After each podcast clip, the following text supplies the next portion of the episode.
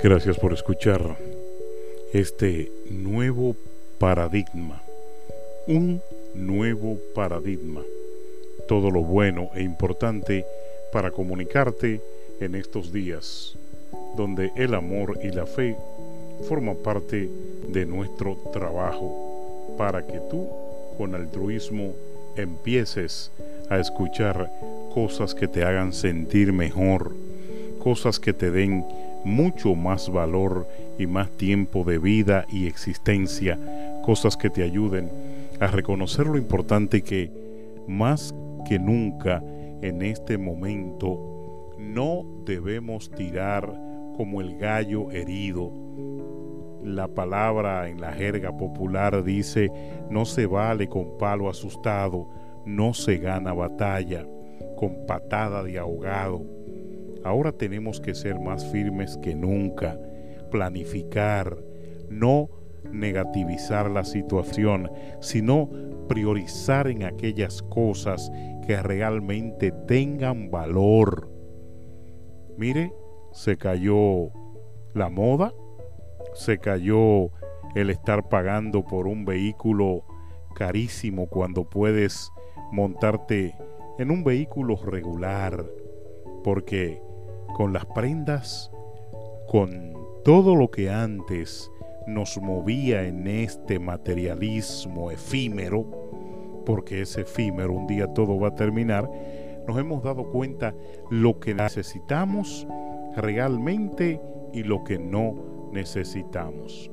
Muchas de estas cosas nos han llevado a un nuevo estado de conciencia aunque no estamos preparados para pasar de una tercera dimensión a la cuarta y mucho menos de la cuarta a la quinta, nos hemos dado cuenta que esta situación a algunos les ha servido para sacarle el provecho de la enseñanza.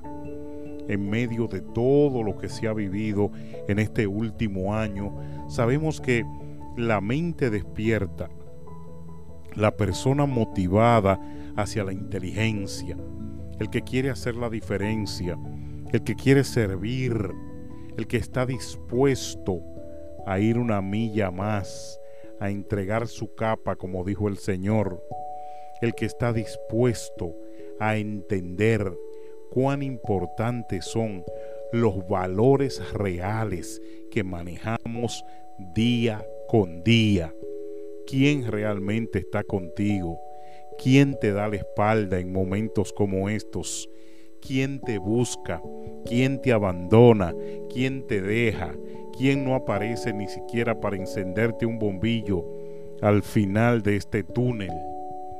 Es mucha la enseñanza que nos da este tiempo. Pero si hay que tratar el tema de la entereza, de la entrega, de la disposición, de crear esa nueva generación de pensamiento que nos ayude a caminar por un proceso adecuado de libertad, de poder, de entrega, que sea un refugio de vitalidad.